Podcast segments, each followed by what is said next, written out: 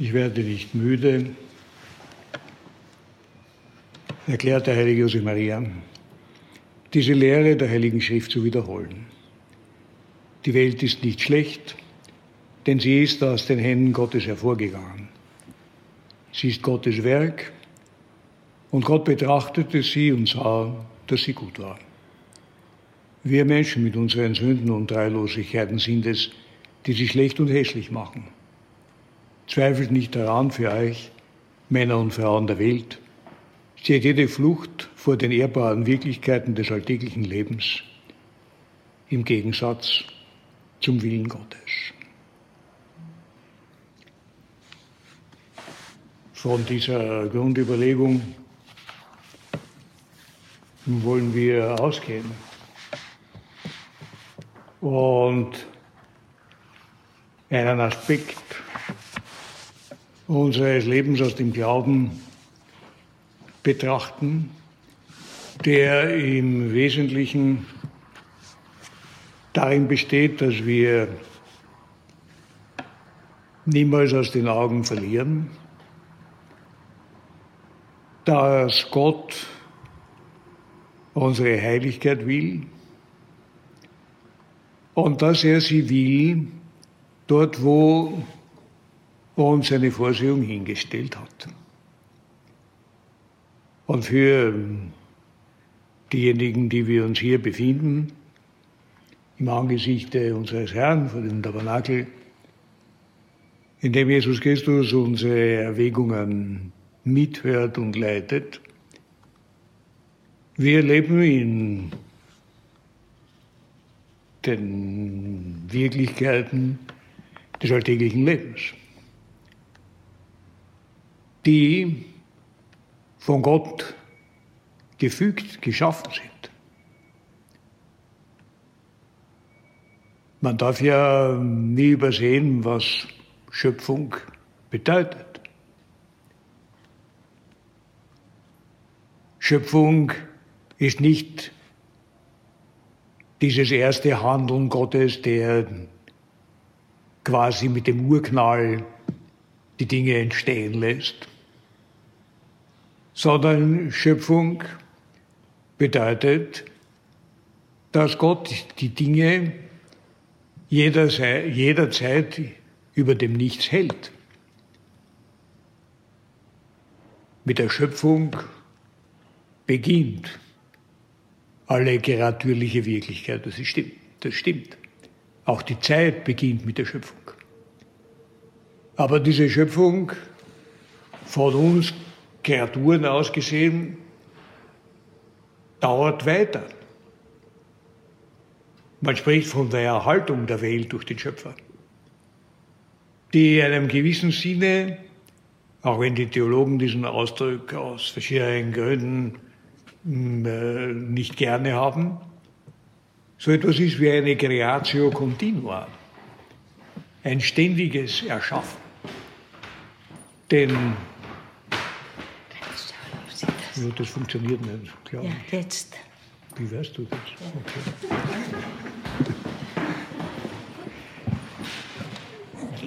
Die, die Schöpfung ist in diesem Sinne ein fortdauerndes Ereignis. Denn wenn Gott aufhören würde, seinen Kreaturen das Sein mitzuteilen, dann würden die Kreaturen ins Nichts, ins Nichts zurücksinken.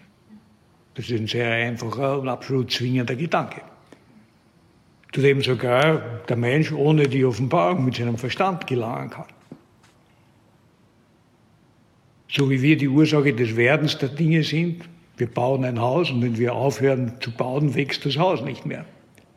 So ist Gott nicht die Ursache des Werdens oder Dinge allein, sondern die Ursache ihres Bestehens. Und wenn uns wenn den Dingen das Sein entzieht, gibt es sie nicht. Das heißt aber in der Folge, dass alle Situationen, in denen wir uns befinden, jede Konstellation der Welt im Großen und Ganzen, bis hinein in die letzten Kleinigkeiten, von Gottes Allmacht getragen, von Gottes Vorsehung gelenkt, von Gottes Weltregierung durchdrungen, geprägt ist. Wir stehen da natürlich vor dem unfassbaren Geheimnis des Ineinander der Ewigkeit Gottes und unserer Zeitlichkeit. Aber so viel ist klar, dass es nichts gibt, was in unserem Leben passiert, Großes und Kleines, das Gott nicht kannte und das Gott nicht in gewissem Sinne wollte, wenigstens zuließe oder positiv bewirkt, beschließt. Wobei der Heilige Paulus sagt, dass denen, die Gott lieben, alles zum Guten gereicht.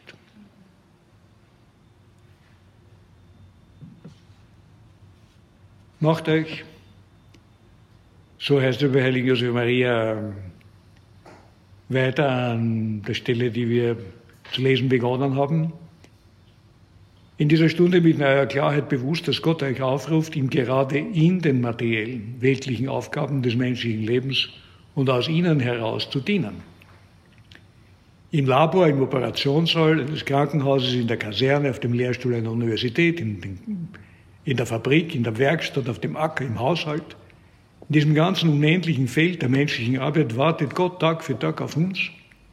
Seid davon überzeugt.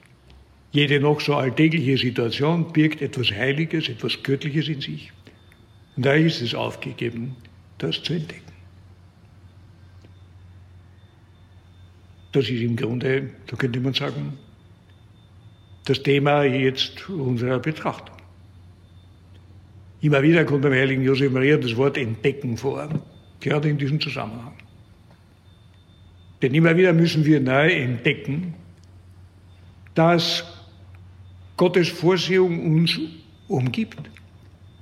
In der Gegenwart Gottes zu leben heißt nicht zuletzt davon überzeugt zu sein, dass es keine Zufälle gibt, dass alles in Gottes Absicht liegt und dass in dem Maße, als wir uns diesen seinen Absichten unterwerfen, unterstellen, wie immer die Dinge laufen, das alles zu unserem Besten ausschlagen wird. Vielleicht völlig anders, als wir es uns vorgestellt haben.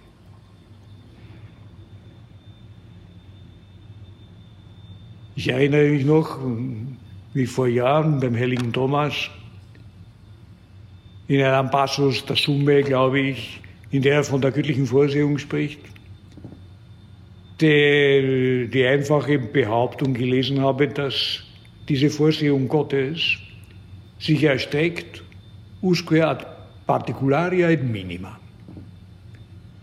Bis auf die Einzelheiten und bis auf die kleinsten Einzelheiten. Es fehlt kein Haar von unserem Kopf, von unserem Haupt, ohne dass Gott es wüsste. Alle Haare unseres Hauptes sind gezählt. Und nicht nur die Haare unseres Hauptes, nicht nur die Länge unseres Leibes, sondern sämtliche Umstände, in denen wir uns befinden. Gott weiß das alles. Und der Herr spricht diesen Satz aus, indem er uns verweist auf die Güte, die Barmherzigkeit, die Liebe des himmlischen Vaters. Wenn er das Gras und die Blume auf dem Feld mit einer solchen Schönheit auszeichnet, dass Salomon in all seiner Pracht nicht annähernd herankommt an diese Herrlichkeiten. Und wenn er für die Vögel des Himmels sorgt, ja, wie viel mehr wird er sorgen für uns? Und sorgt er tatsächlich für dich und für mich? Und weiß er ganz genau, wie es um uns steht? Und fügt er die Dinge zu unserem Besten, man könnte sagen, nach dem Maß unserer Liebe. Denen, die Gott lieben, so erklärt Paulus, gereicht alles zum Besten. Man kann wahrscheinlich, darf wahrscheinlich nicht den gegenteiligen Schluss ziehen und sagen, deren, die Gott lieben, gereicht alles zum Schlechten. Das würde wahrscheinlich Paulus nicht unterscheiden. Wohl aber erklärt der heilige Thomas bei seinen Erwägungen über die göttliche Vorsehung, dass natürlich auch der Mensch, der Gott nicht liebt, in seiner Vorsehung bleibt. Dass er aber in gewissem Sinne von Gott gelenkt wird, wie die vernunftlosen Geschöpfe. Alles tut er um unsere Willen, wenn wir ihn lieben. Und wenn wir uns von ihm entfernen, dann gliedert er uns ein, nimmt er uns auf in seine Fürsorge für die Vögel des Himmels und für das Gras, das in den Ofen geworfen wird. Er sorgt für uns. Aber er wartet, um alles ausschlagen lassen zu unserem Besten, auf die Identifikation unseres Strebens mit den Andeutungen, Anweisungen, Vorgaben seines heiligen Willens. Denen, die Gott lieben, gerecht alles zum Besten. Das heißt, könnte man sagen, in einer ersten Stufe unserer Überlegungen, dass wir immer Ja sagen müssen zu dem, was Gott von uns will. Dass wir den Willen Gottes annehmen müssen. Und dass diese Annahme des Willens Gottes, da es sich um den Willen unseres himmlischen Vaters handelt, der allmächtig ist, der alles zu unserem Besten fügt, der von einer unendlichen Weisheit ist, der die Weisheit selbst ist und die Barmherzigkeit selber, Gott ist die Liebe, dass wir diesen Willen Gottes, der sich äußert in den alltäglichen Dingen, in den konkreten Umständen unseres normalen Lebens, mit seinen kleinen Leiden, mit seinen Herausforderungen, mit seinen Problemen, seinen Freuden, dass wir diesen Willen Gottes nicht nur annehmen müssen, sondern ihn lieben sollen.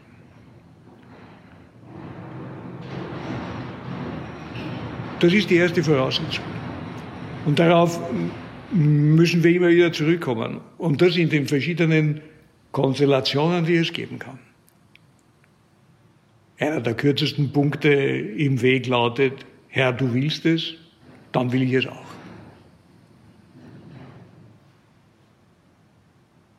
Und wie oft kommt unsere innere Seelenhaltung des Ärgers, der Traurigkeit, des Murrens, der Unzufriedenheit einfach daraus. Dass wir uns nicht darüber im Klaren sind, Herr, dass du das willst, dass du das jetzt so gefügt hast, dass du hinter diesen Ereignissen stehst. Die Hand Gottes, des himmlischen Vaters zu sehen, hinter allem, was passiert. In gewissem Sinne ist es leichter, diesen unbegreiflichen Willen Gottes anzunehmen in den großen Katastrophen, der wir begegnen können. Einer Pandemie, einem Erdbeben, einem Krieg, eine Erschütterung, die die Menschheit oder eine Nation oder eine Gegend, eine Zone der Welt, in der wir uns befinden, erfasst. Okay, das ist Ratschluss Gottes in irgendeiner Weise. Der Herr hat es gegeben, der Herr hat es genommen. So fällt es uns vielleicht nicht leicht.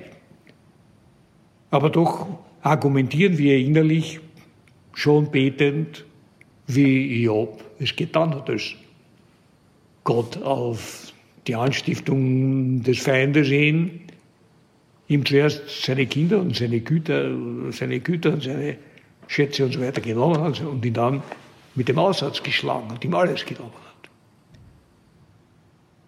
Wenn wir Gutes aus Gottes Händen empfangen haben, warum sollen wir nicht auch das Böse annehmen? Und so argumentiert er mehr oder weniger seiner Frau gegenüber, die sich lustig macht über seine, Gott, seine Gottesfurcht. Es ist le relativ leicht, eine Krankheit anzunehmen, einen Schicksalsschlag zu überwinden, so schwer uns der trifft, weil dahinter sozusagen diese, dieses Wirken Gottes, der nicht durch Zweitursachen oder jedenfalls nur auf eine entfernte Weise durch Zweitursachen wirkt, sondern quasi unmittelbar seine Hand mit im Spiel hat. Schwieriger ist es, Normalerweise, oder jedenfalls von einer spezifischen Schwierigkeit, ist es, die kleinen Lästigkeiten des Alltags anzunehmen. Dass das Auto nicht anspringt, dass wir wieder ein Strafmandat bekommen haben, dass uns die Krone herausgebrochen ist aus dem falschen Gebiss etc. etc. Da die Kinder das oder jenes wieder in Unordnung gebracht haben, wieder, wieder noch und so weiter und so weiter. Das ist viel schwieriger, ständig diese Dinge anzunehmen. Zu sagen, Herr, du willst es, dann will ich das auch. Warum? Warum willst du das so? So sind wir geneigt zu sagen. Und es ist nicht verboten, so zu denken und zu beten. Und es ist auch nicht verboten, ganz im Gegenteil. Das Vaterunser ist ja eine Reihe von Bitten, den Herrn anzuflehen, dass er uns aus diesem Schlamassel herausholt, dass er diese Krankheit heilt, dass er dieses Problem beseitigt, dass er uns hinwegträgt über diese Krankheit, über diese Leiden, über diese Lästigkeiten. Natürlich sollen wir und dürfen wir darum bitten. Und man könnte sagen, in gewissem Sinne bestehen alle diese Schwierigkeiten ja dazu, fügt sie Gott zu unserem Besten, weil er uns liebt, weil er uns zum Gebet führen möchte, weil er will, dass wir ihn bitten, weil er uns so weit bringen möchte, dass wir erkennen, dass wir ohne seine Hilfe zu nichts imstande sind. Das mache ich schon selber, da brauche ich nicht darum bitten. Natürlich müssen wir nicht darum bitten, dass es uns gelingt, das Frühstück machen zu können. Schon klar. Obwohl wir das auch ohne seine Hilfe natürlich nicht zu Wege bringen. Aber gewisse Dinge, die etwas schwieriger sind, warum sollen wir nicht bitten? Warum äh, ja, rufen die Menschen die Heiligen an und hat die Kirche das immer unterstützt? Ja, ist die Verehrung der Heiligen überhaupt daher gekommen, dass man sich an die Märtyrer bei ihren Gräbern gewandt hat mit seinen Leiden und Schwierigkeiten und dort Gott durch die Fürsprache dieser Märtyrer seine Wunder gewirkt hat und durch seine heiligen Wunder wirkt. Er will, dass wir bei ihm Zuflucht suchen. Er will, dass wir beten und Not lehrt beten, wie man richtigerweise sagt. Und Gott will eben auch, der Herr will uns dazu bringen, dass wir aus diesem Grunde auch ständig im Gebet sind. Weil ständig irgendetwas nicht funktioniert. Weil immer irgendwas eigentlich schiefgelaufen ist oder wir völlig im Verzug sind mit dieser oder jener Angelegenheit und nicht wissen, wie wir das alles unter einen Hut bringen sollen, etc. Tausend Dinge. Und da sehen wir schon, dass es einerseits darum geht, den Willen Gottes anzunehmen und dann den Willen Gottes wollen und den Willen Gottes zu lieben, ihn, ihn zu suchen, ihn zu erfassen, zu verstehen, Herr, das bist du. Das ist deine Handschrift. Die Hand des Herrn war mit ihm, sagt die Schrift manchmal bei bestimmten Ereignissen. Man sieht, dass Gott da dabei ist. Und er ist immer dabei. Und der erste Schritt ist sozusagen zu erkennen, das ist deine Handschrift, das bist du. Und dann natürlich Ja zu sagen, anzunehmen, einzuwilligen, unseren Willen mit dem Willen Gottes in Übereinstimmung zu bringen. Und das, wie der Heilige Josef Maria immer wieder uns in Erinnerung ruft, nicht einfach sozusagen resignierend, weil eben es keinen Sinn hat, gegen Gott aufzubegehren, mit ihm zu hadern, weil das die Dinge nur schlimmer macht. Es geht aber nicht nur darum, einfach eben, so ist es, nimm das, schweige, beiß dich durch, kämpf dich durch, irgendwann hört es schon wieder auf, bete etc., sondern den Willen Gottes zu leben.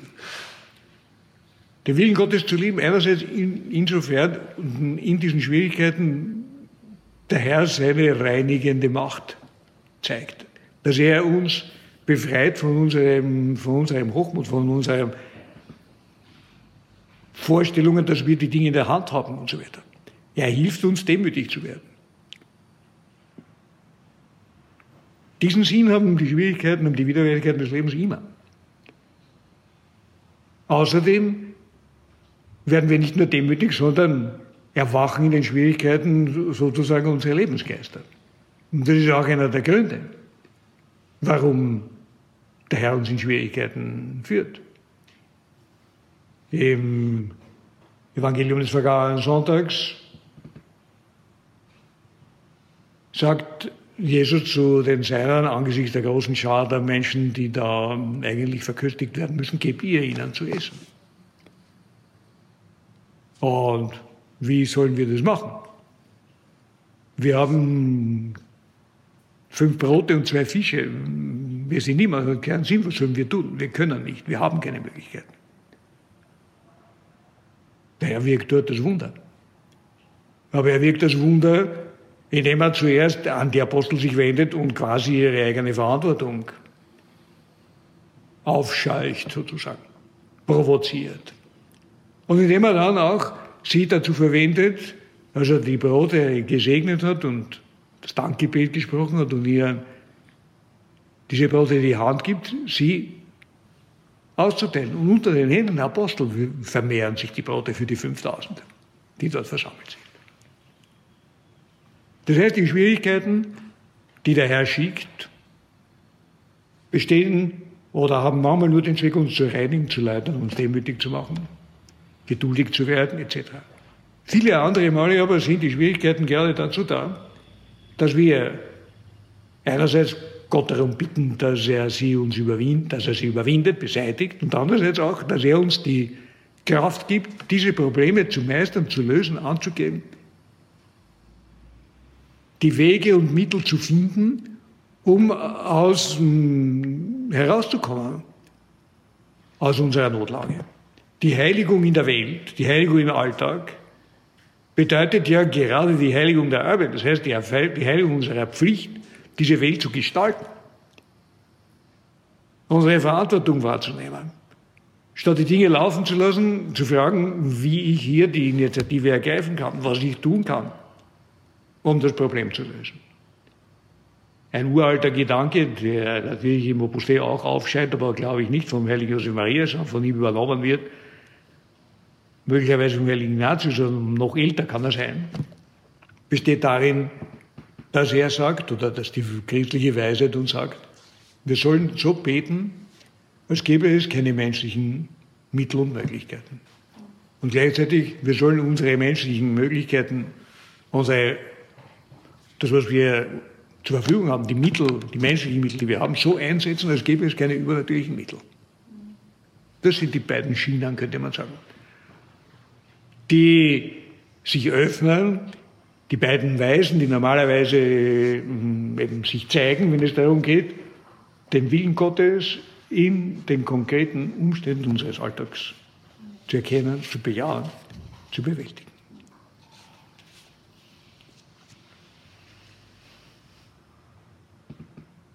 Manchmal wenn der heilige Josef Maria von diesen Themen gesprochen hat, auch nie einer seiner Söhne oder eine seiner Töchter geantwortet hat, Vater,